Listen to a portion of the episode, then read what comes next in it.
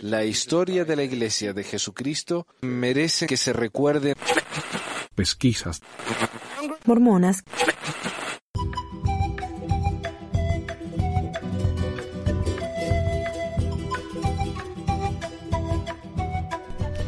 Bienvenidos a otro episodio de Pesquisas Mormonas. Les habla Manuel desde Layton, Utah. Eh, con un par de anuncios. A ver, primero que nada voy a hablar con el señor eh, Nago, que es el abogado que ha ayudado a ya miles de miembros de la iglesia a borrar sus nombres de los registros de, de la corporación. Aunque por supuesto esos registros nunca se borran en realidad. Siempre estamos ahí de una manera u otra. Pero él ha ayudado a, a miles, miles, él solo, con su propio dinero, su propio tiempo. Eh, él no cobró a nadie, alguna gente lo ha ayudado con un poquito de dinero para pagar las, estampillas. Y el tiempo que ha dado realmente son miles de dólares que él ha dado en trabajo y, papel y, sobres y estampillas y, y, todo lo que ha hecho no por esta gente. Así que voy a hablar con él que afortunadamente habla español. Nos vamos a reunir el 4 de febrero si, si todo sale bien. Y, gracias a todos los que me han mandado preguntas, sugerencias para la conversación con el señor este, ahí en Facebook. Eh, si no están en el grupo de Facebook, no sé qué esperan ahí. Es un grupo cerrado. tenemos una página, que ahí sí, lo que ustedes escriban, todo el mundo lo va a ver. Pero tenemos un grupo cerrado donde la gente puede ver que ustedes son parte del grupo, pero no puede ver lo que escriben. Así que si ese es el miedo, eh, no se preocupen, que es un grupo eh, más bien privado, en ese sentido. Noticias. Y hace mucho que no tengo noticias, pero realmente ha pasado algo que me parece que vale la pena mencionar. Un par de cosas que han pasado. Primero que nada, hay una familia que se llama los, los Bundy.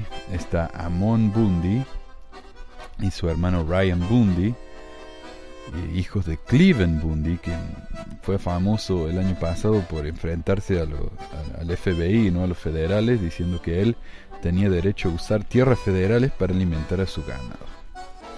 Los federales, cuando vieron que el tipo empezó a, amenazarlos con armas y trajo amigos y seguidores, eh, se echaron atrás porque más que nada porque no quisieron evitar una masacre, ¿no? Así que eh, no, no se llevó a más. Pero ahora los Bundy parece que se animaron con esa, esa acción que tomaron y decidieron que sería un buen momento para enfrentarse al gobierno otra vez.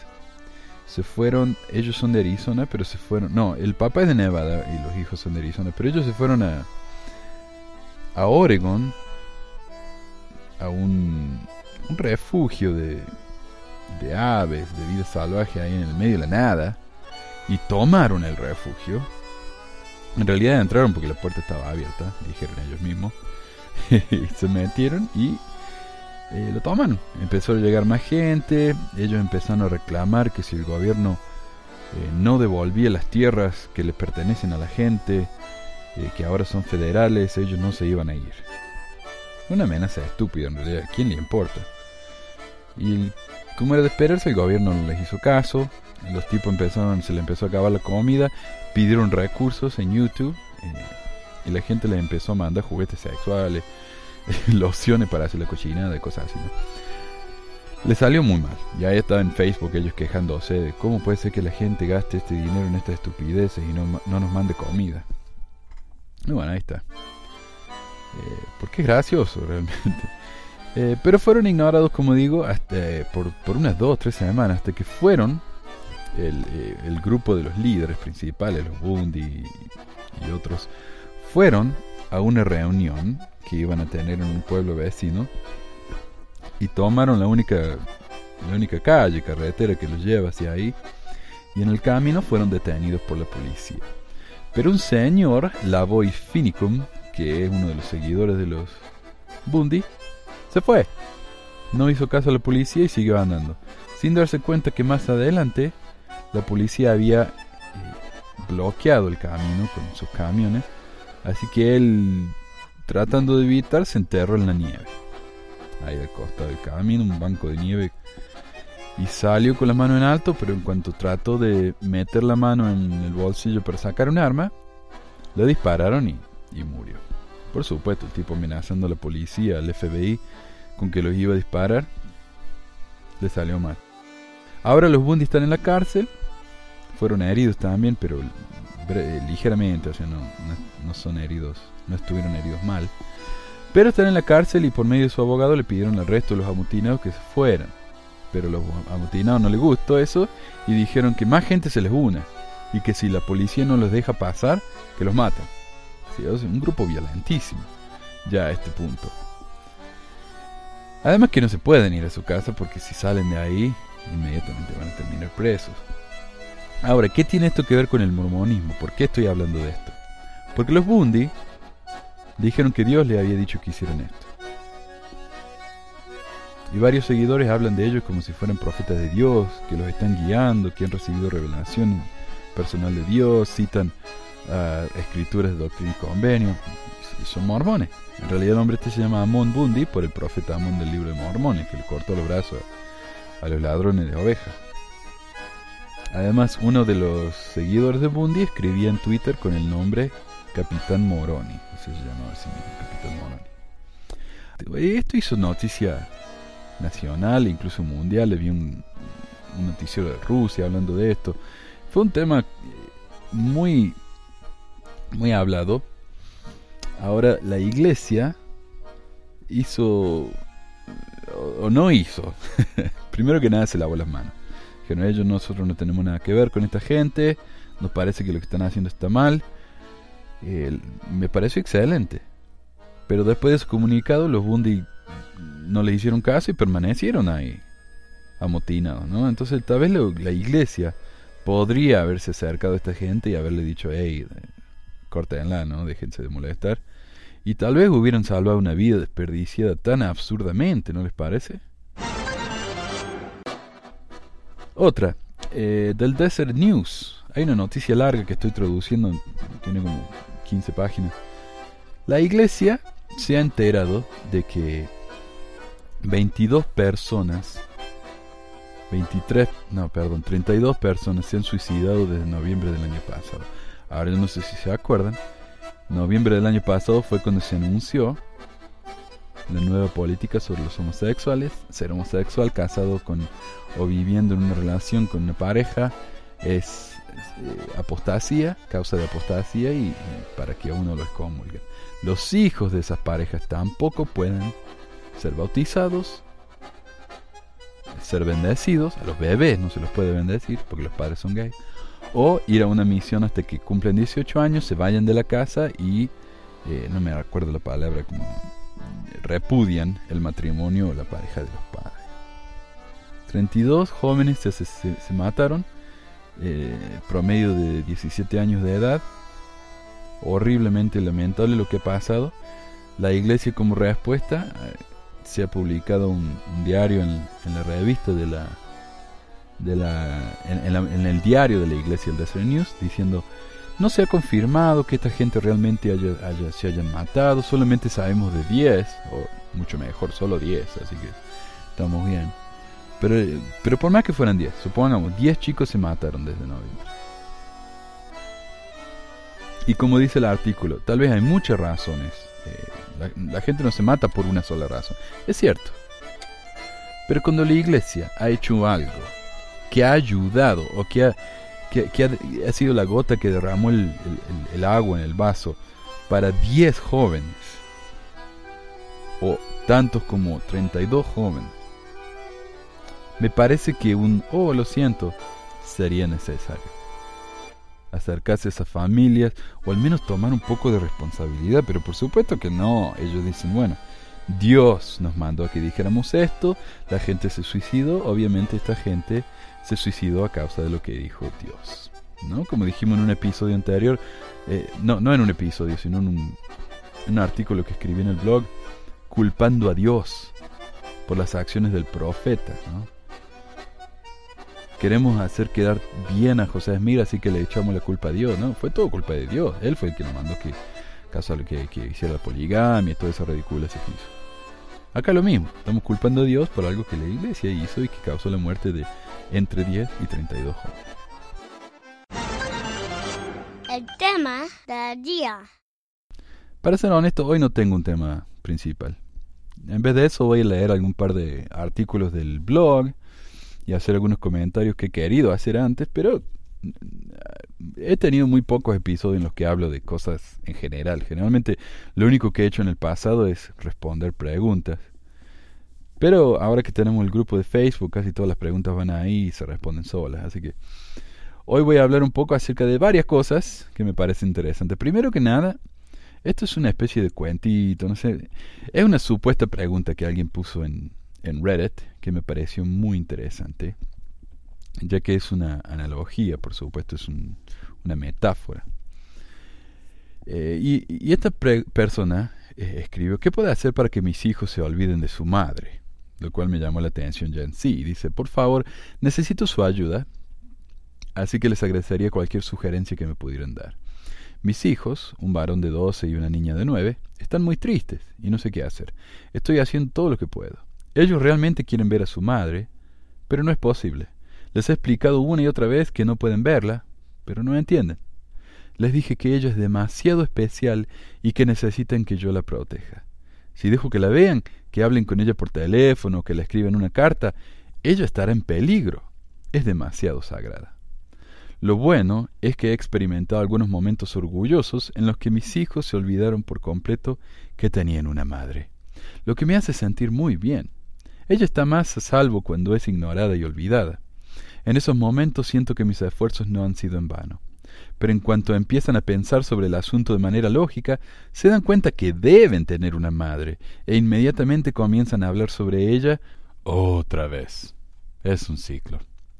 A mi hija en particular le cuesta mucho. La oigo llorar y cuando le pregunto cuál es el problema, ella me dice que aunque ella está feliz de poder cumplir con su papel eterno de procrear sin parar y para siempre, se pone muy triste cuando piensa que sus hijos no la conocerán, no hablarán con ella, ni hablarán sobre ella muy a menudo. Por supuesto, cuando ella deja que esas palabras tan inicuas salgan de sus labios, enseguida se arrepiente. Pero aún así, estoy preocupado por ella. Por favor, ayúdenme a saber qué puedo hacer diferente. Todo lo que trato de hacer es seguir el ejemplo de mi Padre Celestial lo mejor que puedo. ¿Por qué es tan difícil para ellos? Gracias por adelantado, un Padre preocupado. Ahora, por supuesto, es, es una obra de ficción que intenta reflejar la extraña actitud mormona sobre la Madre Celestial, la cual se nos dice que nuestra Madre Celestial es demasiado sagrada, por eso no podemos hablar sobre ella, punto. Porque alguien tal vez puede decir algo que la ofenda. O sea que la Madre Celestial es tan, eh, tan sensible que no se aguanta que alguien hable de ella, pero el Padre sí.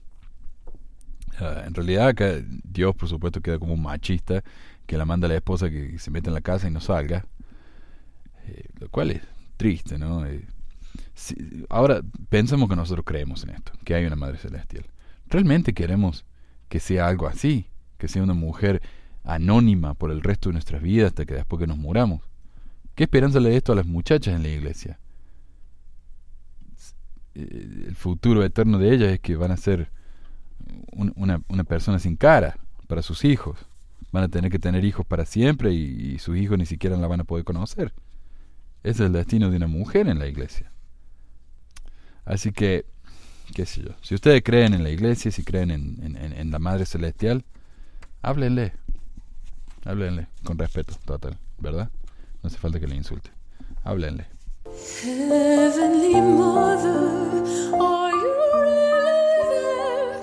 Would be so pissed off if he could hear this. He taught me never to talk to you. He said that's the crap so-called feminists would do. Hace mucho, yo diría hace más de un año, escribí un artículo en el que explico algo que aprendí de un apologista mormón. Eh, está en el blog y se llama lo que aprendí de un apologista mormón. Y dice, eh, tuve una charla con una persona en Facebook que se llama a sí mismo apologista mormón. Mientras conversábamos me dijo que él en la iglesia se sentía tan especial y que como él era antimormón antes, ¿no? Y ahora es un apologista y ahora su vida es tanto más feliz, tiene que significar que la iglesia es verdadera. Yo le comenté que mi tía evangélica dice lo mismo, queriendo significar que toda la gente cuando se une a una fe se siente igual que como él se siente ahora. Pero me parece que no entendió y me respondió, Muy bien, Manuel. Por supuesto y comprensible. Yo también me sentía así como tu tía evangélica antes de ser miembro, pero ahora la felicidad es más completa.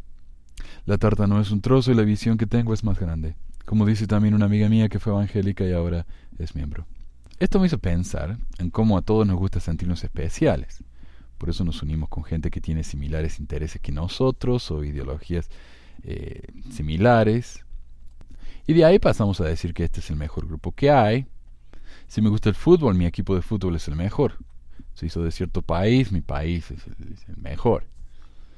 Eh, sea el grupo que fuere, nos gusta sentirnos que ese grupo es el mejor, ya que por extensión nos hace sentir que también nosotros lo somos. Cuando estaba en la secundaria, por ejemplo, todos los años después de los actos patrióticos íbamos en masa a, otra escuela cerca de la, de la nuestra a tirar piedras. Hasta el día de hoy nadie me sabe decir por qué hacíamos eso o cómo empezó la tradición pero realmente no es difícil eh, adivinar. Cuando uno se considera que es el mejor, necesita un enemigo, alguien que obviamente no es tan bueno como nosotros. Lo interesante de esto es que los chicos de esta otra escuela tampoco entendían por qué nosotros hacíamos eso. No tenían ninguna animosidad en contra nuestra y en realidad querían que los dejáramos en paz. Esto por supuesto es algo que todos hacemos como grupos. Los fans de Soda Stereo odian a los redonditos de Ricota, los hinchas de Boca odian a los hinchas de River. Una vez un grupo de chicos casi me agarraron a patada cuando tenía unos seis años porque llevaba una camiseta del equipo de mi ciudad, Belgrano de Córdoba, y ellos eran del equipo opuesto, Talleres.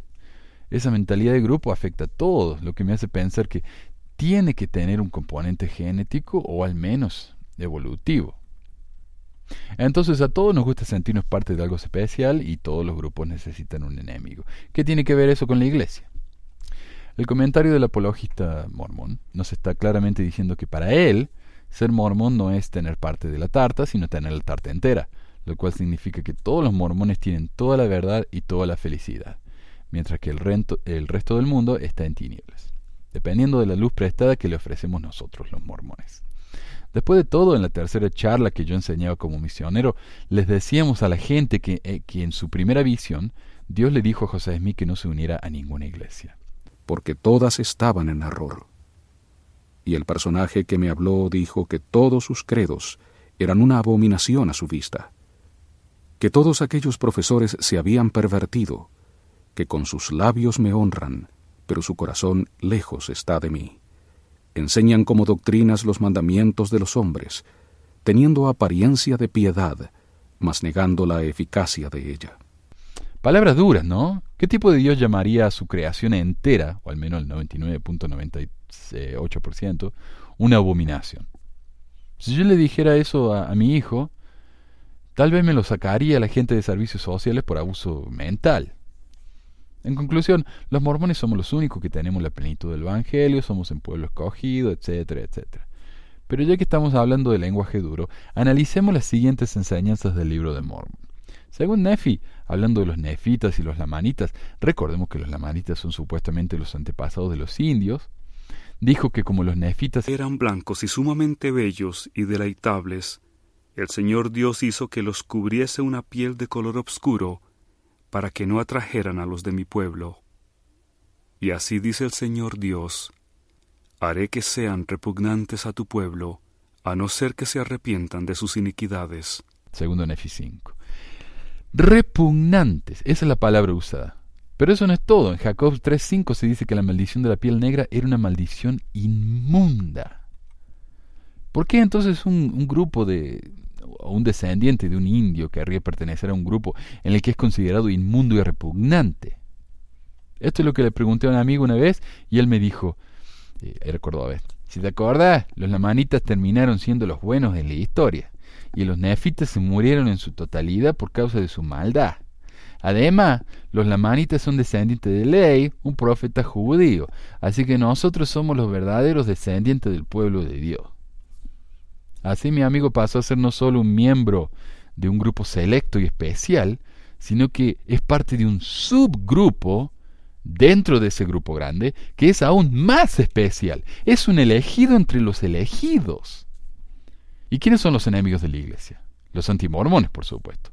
Aunque como mencioné en un post anterior, hoy día un antimormón es un tipo con un blog, mientras en el mundo hay gente que está siendo asesinada por sus creencias. Lo más desafortunado de todo esto es que al, al sentirnos tan especiales, estamos considerando a todos los que no son parte de nuestro grupo como ordinarios y no especiales. Es una conclusión obvia. Mientras mi amigo el apologista mormón me decía que cualquier hijo o hija de Dios tiene derecho y puede ser feliz como desee, también decía que solo los mormones tienen la tarta entera.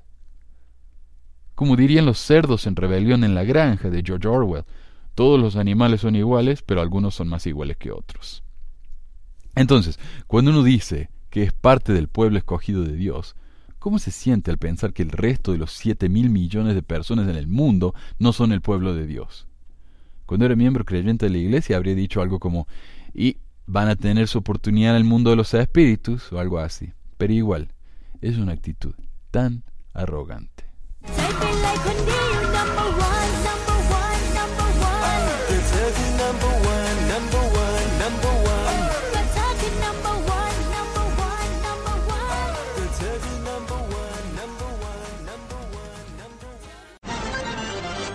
Y ya que mencioné eso de los antimormones, que somos los enemigos, eh, escribí otro artículo llamado Mi problema con la expresión antimormon.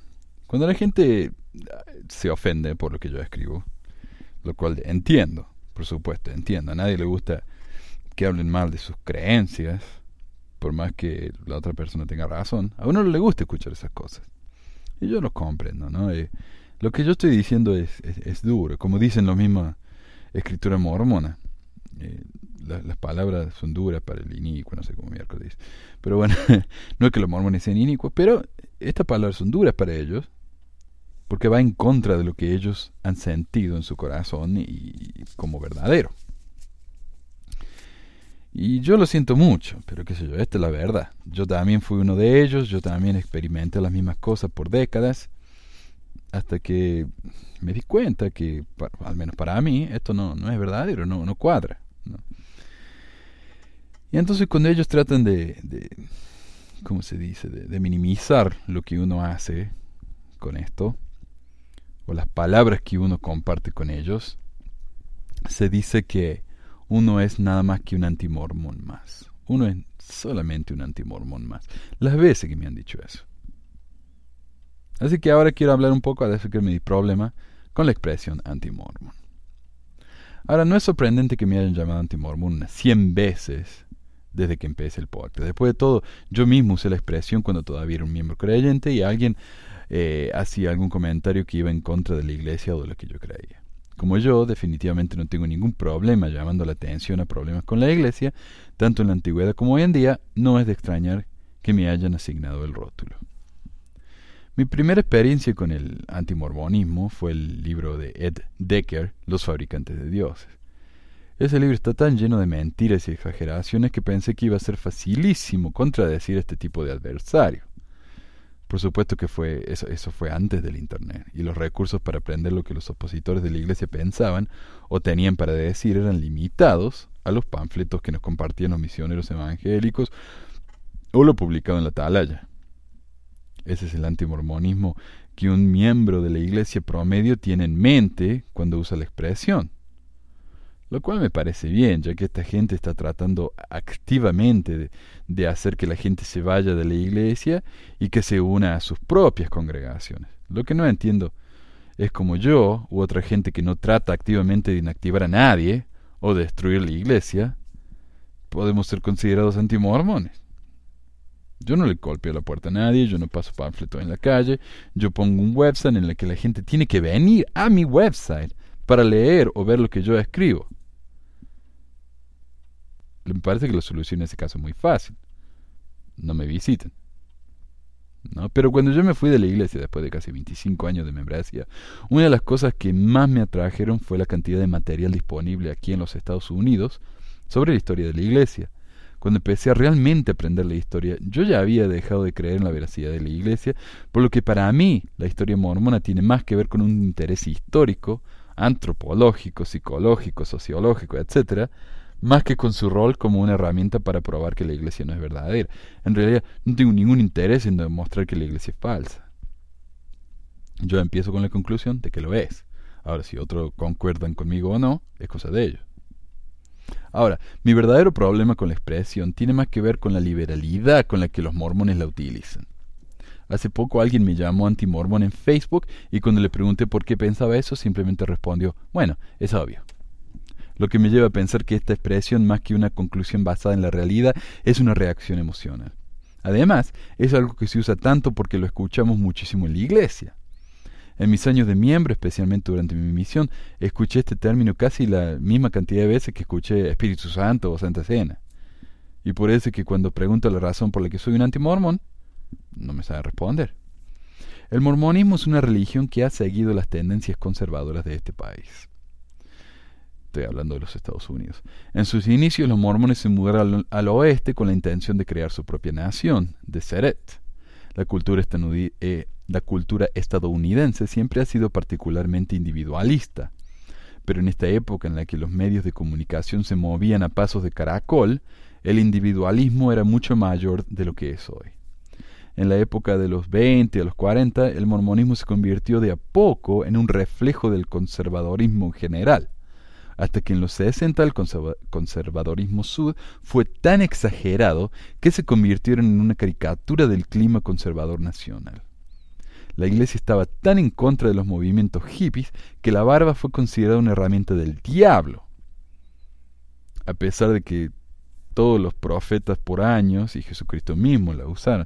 Y como nota aparte quiero decir, cuando yo eh, era un adolescente, hombre joven en Argentina, un líder mío me dijo que me tenía que cortar, afeitar la barba. Cuando le pregunté por qué, me dijo, porque los profetas de la iglesia han dicho que nosotros vamos a usar la barba cuando los ángeles de Satanás se afeitan, se la afeitan. Ahora eso por supuesto no tenía ningún sentido, porque ¿cómo puede ser que un espíritu tenga barba? Además, ¿por qué entonces tantos profetas mormones lo usaron? Cuando le pregunté la referencia me dijo, está en uno de los eh, libros de Joseph Fielding Smith. Y no me supo decir, a pesar que el papá de Joseph Fielding Smith tenía una barba hasta el suelo.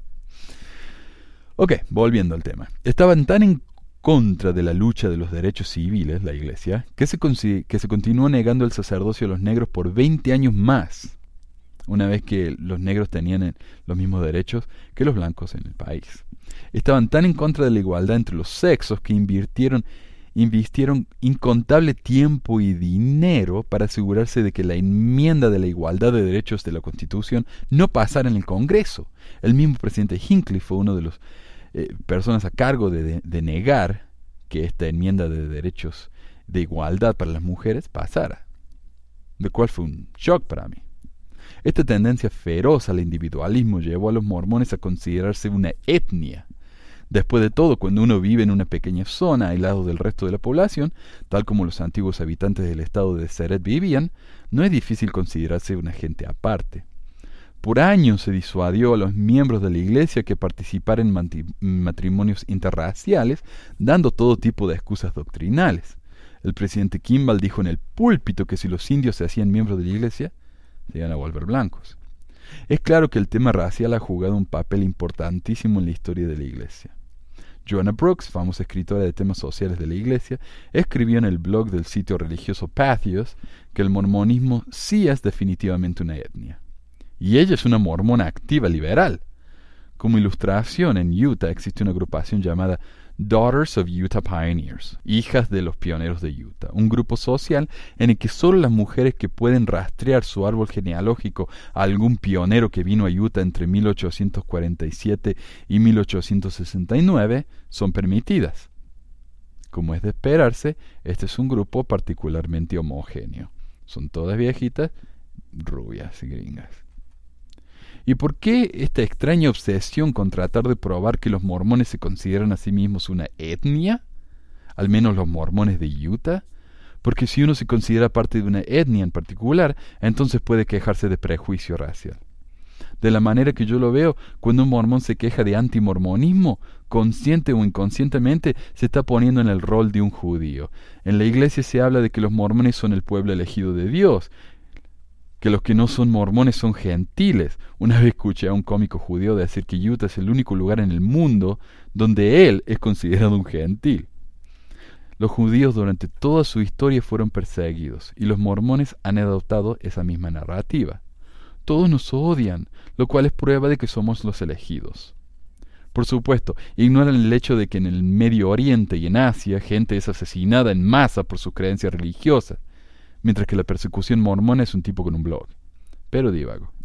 Una vez que los mormones justifican que son una etnia y que son los verdaderos judíos de esta era, ya que son el pueblo escogido que ha recibido la plenitud del Evangelio en los últimos días, es claro que el término antimormón es paralelo al término antisemita. Según esta definición, un antimormón no es alguien que critica a la iglesia, sino que es un racista. Tal vez esta conclusión es exagerada, tal vez es una hipérbole, tal vez es un sofisma. Se me ha dicho que esta conclusión eh, está equivocadísima lo cual es posible. Después de todo, no soy un filósofo o un erudito, soy simplemente alguien a quien le gusta analizar problemas de este tipo. Lo que hay que aceptar es que los mormones tienen un complejo de persecución muchísimo mayor que el del resto de la población, y que uno no escucha a los miembros de otras iglesias quejarse de los anticatólicos o de los antimetodistas, de la manera que lo veo, y por lo poco que he leído, los judíos y los mormones son los únicos que usan el prefijo anti al hablar de sus críticos.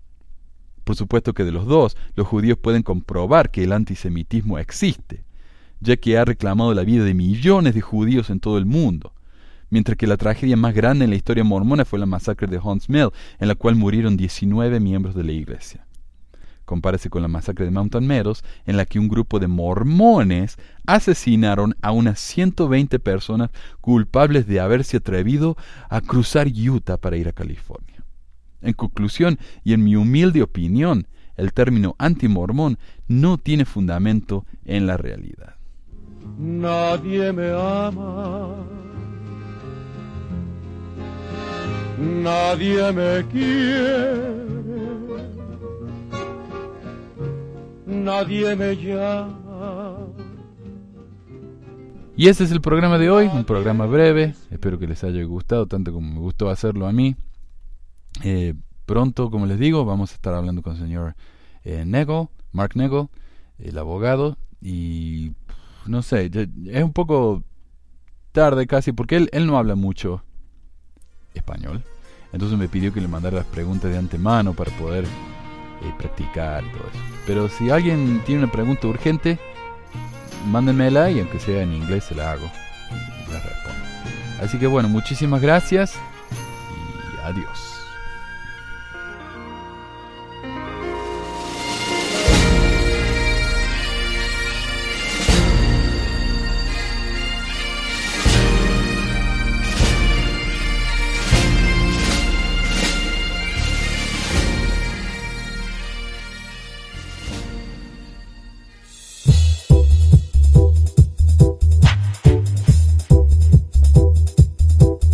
Gracias por escuchar este episodio de Pesquisas Mormonas. No se olvide de visitar nuestro website en pesquisasmormonas.com o pesmor.com y nuestro blog en pesquisasmormonas.org o pesmor.org.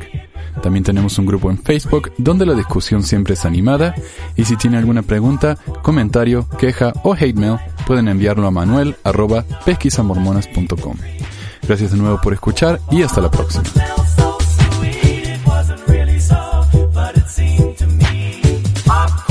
La música al comienzo del podcast es la canción de la primaria Historias del Libro de Mormón por Clive Romney. La canción previa a esta es Lo el Profeta por Lex de Acevedo y esta es la versión de la banda Rooster del himno de la primaria Palomitas de Maíz.